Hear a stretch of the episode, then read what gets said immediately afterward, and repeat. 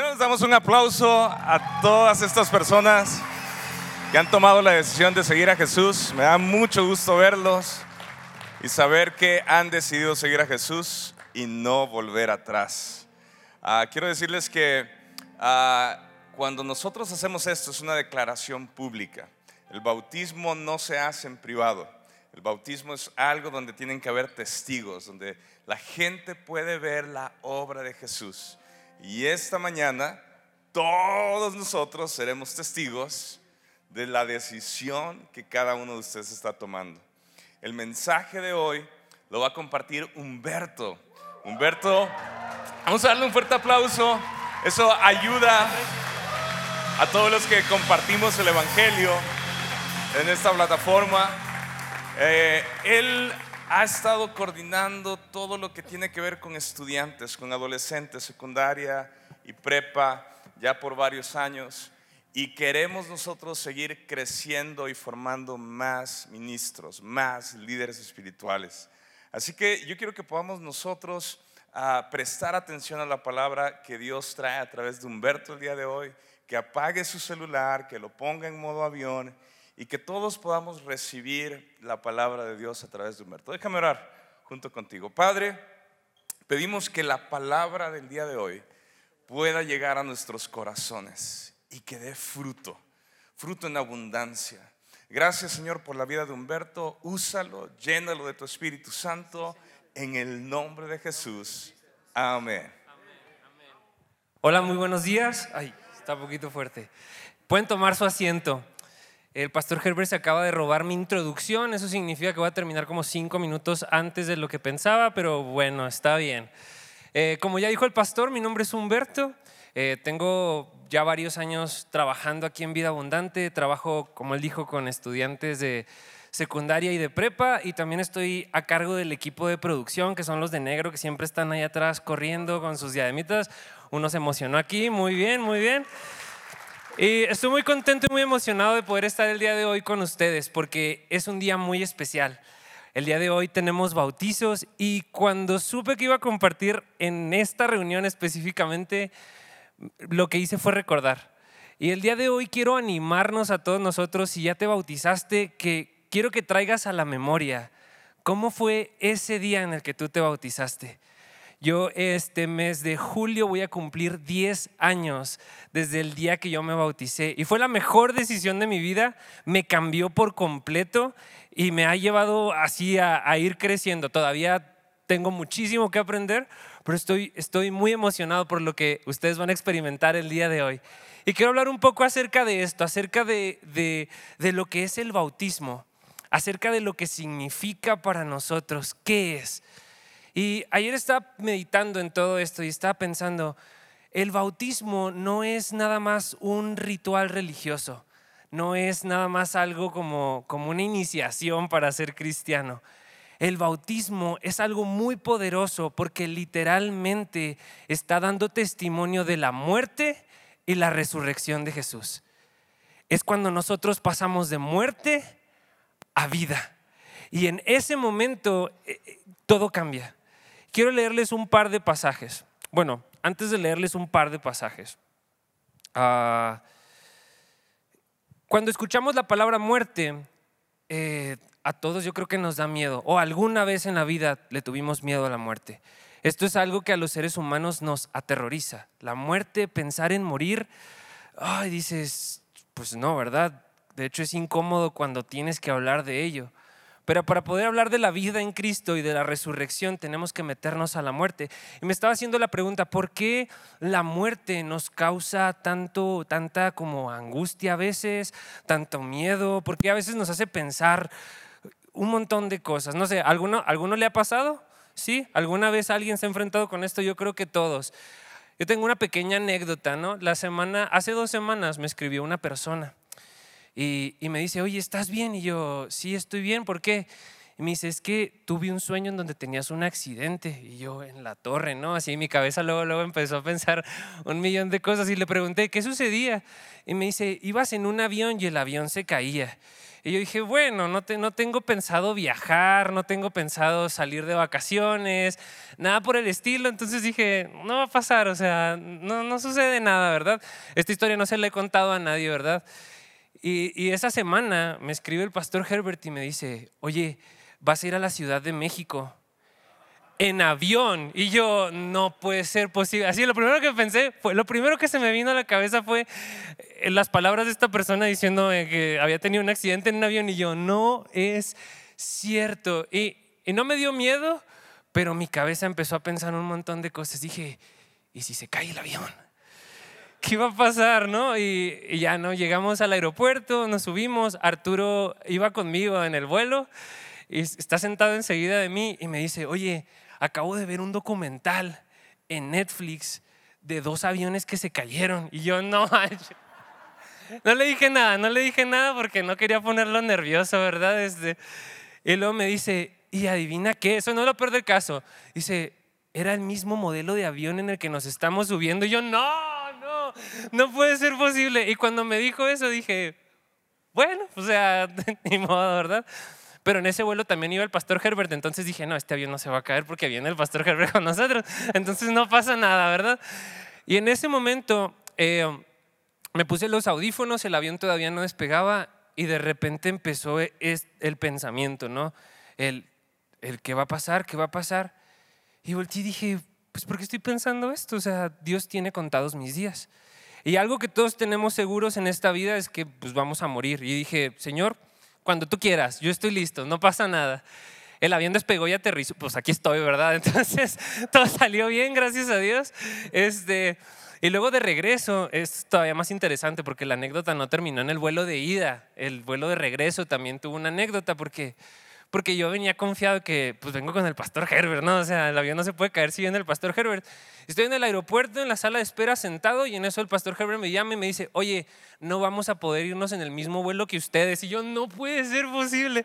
Nos vamos a ir en otro vuelo al día siguiente. Pero de verdad, en ese momento ni siquiera lo pensé. Fue como que Dios tiene nuestra vida en sus manos. Él nos formó, Él tiene un plan, Él tiene un propósito, Él escribió nuestra historia. Entonces, lo que sea que suceda, no pasa nada. Pero me hizo cuestionarme esto, ¿por qué los seres humanos le tenemos miedo a la muerte? Y quiero que me acompañen a Génesis, capítulo 2, versículos del 4 al 7. Y voy a estar utilizando la nueva traducción viviente. Y se los leo, dice, este es el relato de la creación de los cielos y la tierra cuando el Señor Dios hizo la tierra y los cielos, no crecían en ella plantas salvajes ni grano, porque el Señor Dios aún no había enviado lluvia para regar la tierra, ni había personas que la cultivaran. En cambio, del suelo brotaban manantiales que regaban toda la tierra. Y este es el versículo que quiero leerles. Dice, luego el Señor Dios formó al hombre del polvo de la tierra sopló aliento de vida en la nariz del hombre y el hombre se convirtió en un ser viviente. Y quiero que veas esto y te lo imagines. Dios toma tantito barro y le da forma de cada uno de nosotros. Y la Biblia dice que le sopló. Y no fue nada más un soplo cualquiera, era el Espíritu mismo de Dios siendo depositado en esa pequeña estatua de barro y eso le produjo vida. Y aquí estamos, ¿no? El Espíritu de Dios, la misma vida de Dios adentro de cada uno de nosotros. Y vean lo que dice Eclesiastés capítulo 3 versículo 11. Se los leo, si quieren no lo busquen, yo se los leo. Dice, sin embargo, Dios lo hizo todo hermoso para el momento apropiado. Él sembró la eternidad en el corazón del hombre. Dios puso eternidad en cada uno de nuestros corazones. Es por eso que nos aterra la muerte porque no fuimos diseñados para morir. Nuestro cuerpo no fue diseñado para acabarse. Nuestro cuerpo fue diseñado para pasar toda una eternidad con su Creador, viviendo en armonía, adorándole, sirviéndole, contemplando su belleza, su majestad, estando con Él todo el tiempo. La eternidad fue sembrada en nuestros corazones. pero sucedió algo. Más adelante en Génesis capítulo 3, ya no sabemos la historia, no se los voy a leer, el hombre peca. Y cuando el hombre peca, entra la muerte a la raza humana. Y por primera vez, desde que Dios diseñó todo perfecto, todo lo creó de una manera maravillosa y excelente y perfecta. No había ni un error. Cada cosa que él iba creando en Génesis iba diciendo, esto es bueno, esto es bueno. Todo fue bueno. Y por primera vez el ser humano tuvo que enfrentarse a la muerte. Adán no vivió para siempre. Vivió como muchos, no me acuerdo cuántos años, pero muchísimos, cientos de años. Pero Adán murió. Y a partir de ahí, todos los seres humanos tenían que morir. Porque, porque Dios había puesto eternidad en nuestro corazón, pero el pecado nos separó de Dios. Quiero que vean lo que dice Romanos capítulo 5, versículo 12. Se los leo, dice, cuando Adán pecó, el pecado entró en el mundo. El pecado de Adán introdujo la muerte, de modo que la muerte se extendió a todos porque todos pecaron. Ahora, quiero que nos fijemos en algo aquí. Cuando, cuando Adán pecó, no se murió al instante. Él tuvo hijos con Eva, creó una descendencia, vivieron cientos de años. La muerte no fue inmediata, luego, luego en cuanto ellos pecaron. Pasó tiempo y luego murieron. Pero aquí este versículo nos está diciendo que en el momento en el que ellos pecaron, en ese momento entró la muerte. La muerte es la separación de, de nosotros con Dios nos aleja de Dios. El pecado pone una barrera que pone una distancia entre Dios y nosotros. Y lo que sucede en el Antiguo Testamento, si lo leen, es que si se fijan, poco a poco el ser humano perdió su habilidad de relacionarse con Dios. Ya no podían escuchar su voz. Llegó un momento en el Antiguo Testamento, en Malaquías, en el que durante 400 años nadie oyó la voz de Dios en la tierra. ¿Por qué? Porque el pecado se había extendido para todos lados y todos estábamos muertos estando vivos. Iba a llegar un día en el que íbamos a morir y ahí se iba a terminar todo, pero estando vivos estamos muertos, estamos alejados de Dios, estamos separados de Dios.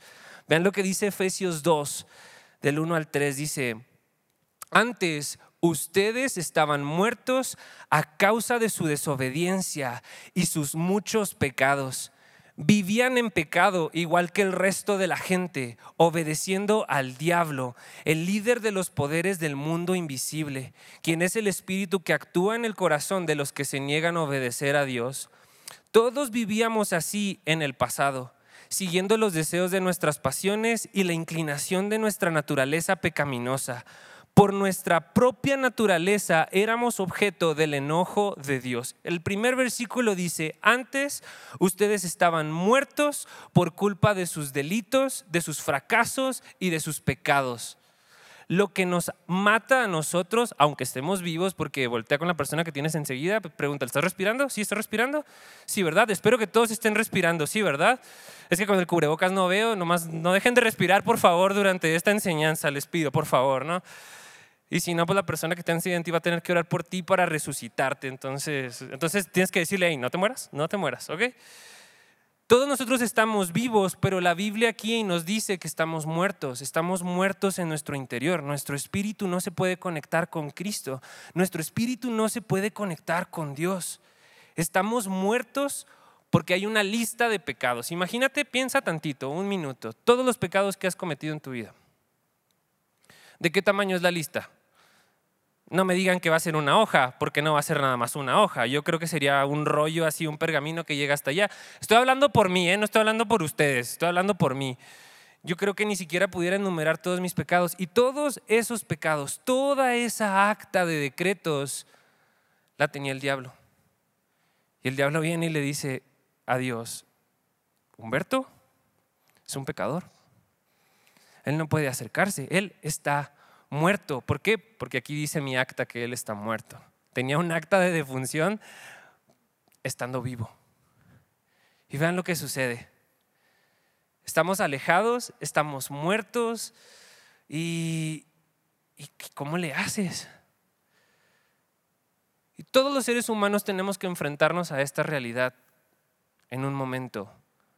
Porque el último versículo, el versículo 3 de Efesios 2, dice que éramos objeto de la ira de Dios. O sea, aparte de que estábamos muertos en pecado, Dios estaba enojado con nosotros por nuestro pecado.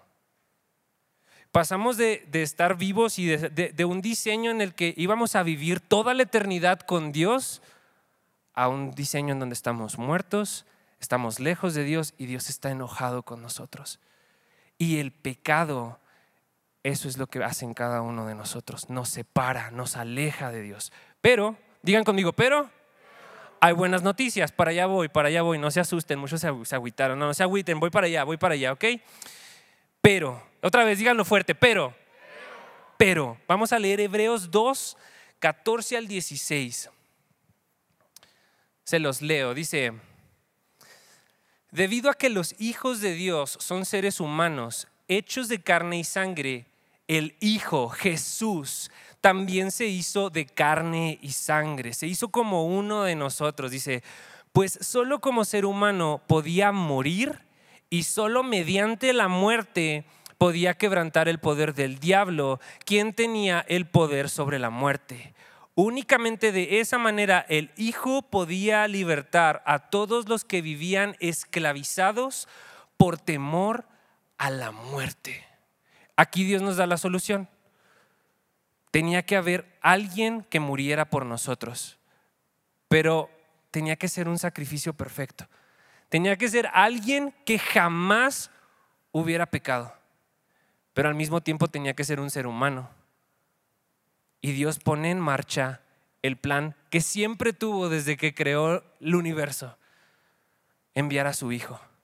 Y Dios, dice este, dice este pasaje y muchos otros en la Biblia, tomó forma de ser humano, tomó forma de carne, de hueso, de sangre, tenía emociones, sentimientos, tenía un trabajo, fue carpintero por 17 años, estudió, se volvió un ser humano, nació como un bebé, le tuvieron que ayudar a caminar, a dar sus primeros pasos, lo tuvieron que alimentar en los primeros meses en los que él había nacido. Él era un ser humano como, como cada uno de nosotros, pero nunca pecó. Y Dios voltea y dice, la única forma en la que podemos quitarle el poder al diablo, porque vean lo que dice la Biblia, nuestro pecado le otorgó al diablo el poder de la muerte. En el momento en el que Adán pecó, el diablo tuvo el control se lo dimos. Fue como que ahora tú gobiernas. Ya no vamos a gobernar los seres humanos, va a gobernar el diablo. Y el diablo tiene el poder sobre la muerte. Y la única forma en la que alguien se lo puede arrebatar es muriendo. Y Jesús levanta la mano y dice, yo lo voy a hacer. Ahora, si revisas la lista de todos tus pecados, te vas a dar cuenta de que no te lo merecías. No nos lo merecíamos. Sin embargo, Dios no consideró eso. Él dijo, yo voy a dar mi vida.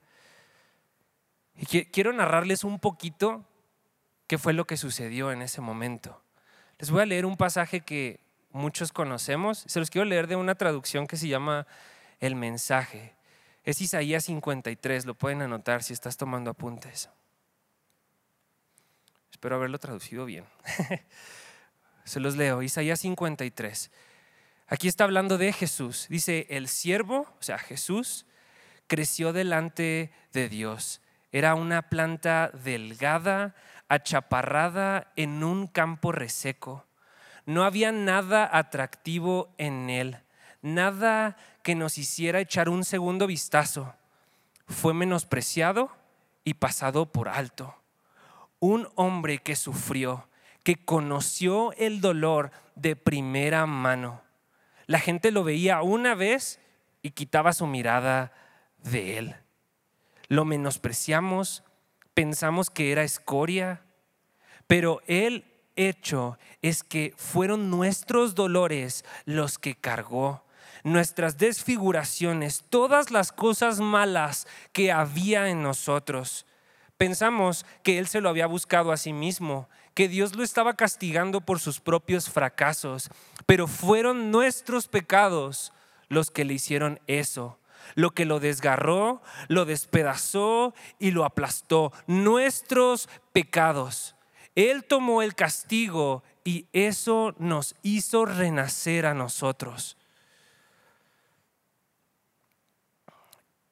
A través de sus heridas somos sanados. Todos somos como ovejas que se han extraviado y se han perdido.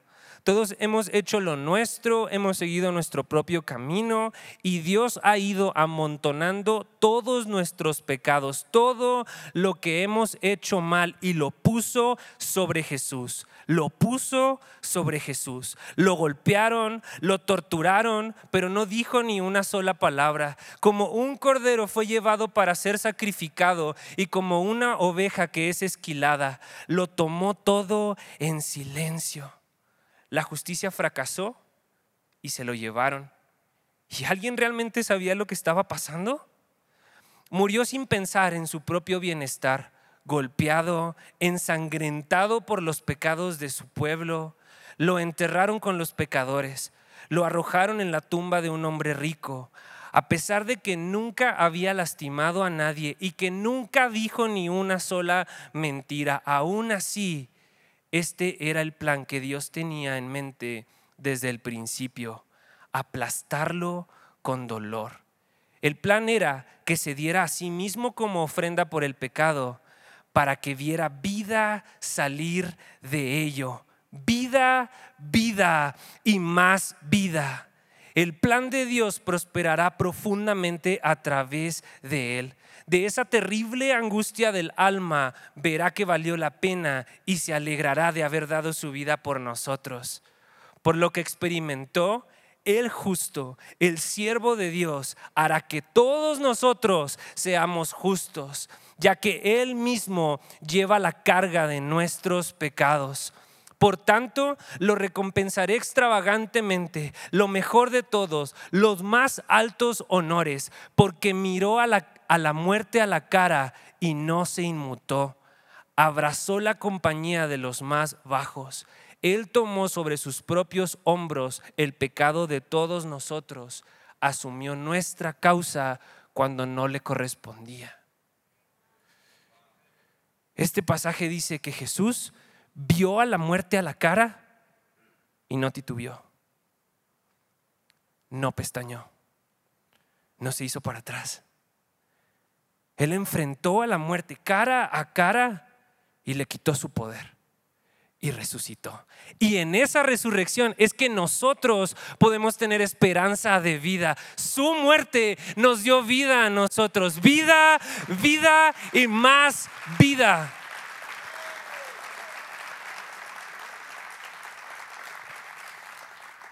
Colosenses 2.13 dice, ustedes estaban muertos a causa de sus pecados y porque no les habían quitado la naturaleza pecaminosa.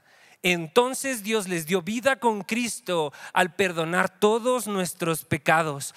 Él anuló el acta con los cargos que había en contra de nosotros y la eliminó clavándola a la cruz. De esa manera desarmó a los gobernantes y a las autoridades espirituales, los avergonzó públicamente con su victoria sobre ellos en la cruz. Jesús murió en una cruz, sí, pero Jesús resucitó y esa resurrección nos da vida a nosotros.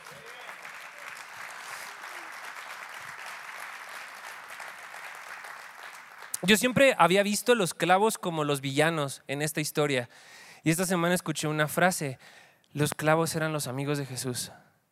Y cuando Jesús tomó esos clavos, dice, dice, él, él anuló el acta con los cargos que había en nuestra contra, clavando esa acta que estaba en nuestra contra en la cruz. Jesús estaba muriendo en la cruz por ti, por mí. Jesús estaba tomando nuestro lugar. Y el día de hoy lo que estamos a punto de presenciar, el bautismo, es que toda esa vida pasada, todos nuestros pecados, todo lo que hicimos antes, toda esa acta de decretos y de pecados y de fracasos y de errores y todo lo que hemos cometido que no ha agradado a Dios, se va a quedar ahí hundido, abajo. Y va a salir una nueva persona. Quiero leerles un pasaje Denle un aplauso al Señor.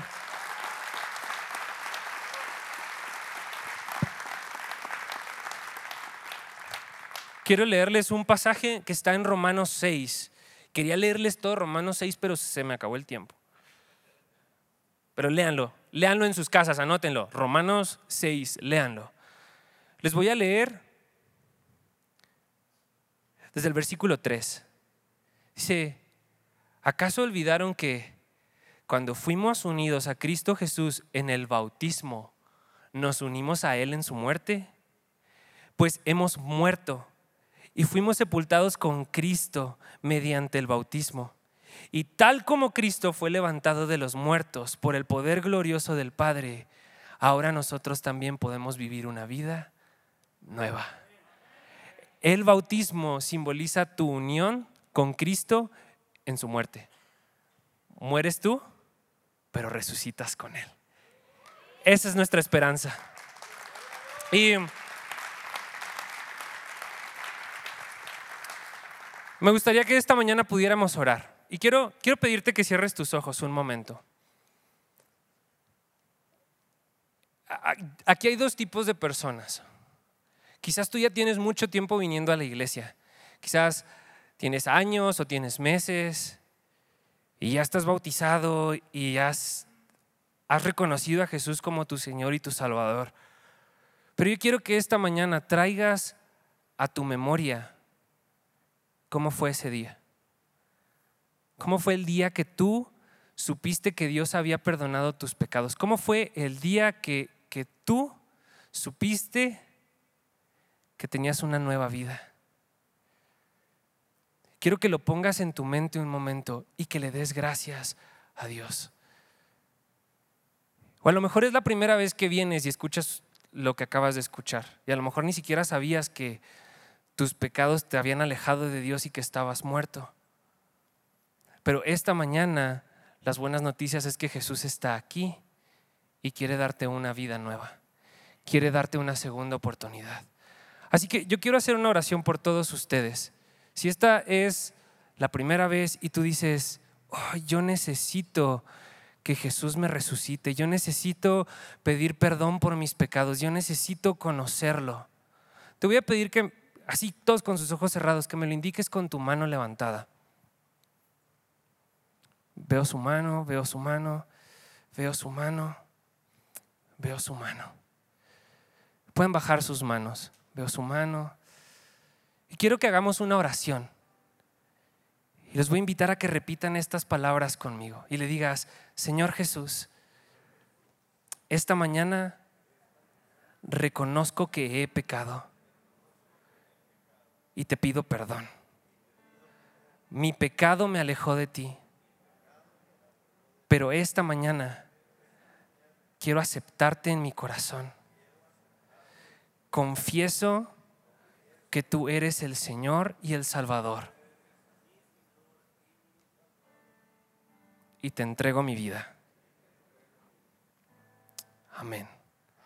Quisiera orar por todos ustedes. Señor, te doy muchas gracias, Padre, por cada persona que está en este auditorio. Padre, los bendigo. Los que acaban de hacer esta oración por primera vez, Señor, yo te pido que tú, que tú vengas y laves su corazón, Señor y que así como clavaste mis pecados en la cruz, así los de ellos, Señor. Yo declaro una vida nueva comenzando el día de hoy, Señor en cada uno de ellos. Padre, y bendigo a todos los que se van a bautizar el día de hoy, Señor. Declaramos la vida de Cristo, Señor. Ellos jamás se apartan de ti, Señor. Hoy muere su antiguo ellos pero resucitan en Cristo Jesús para vida eterna. En el nombre de Cristo Jesús. Amén. Amén.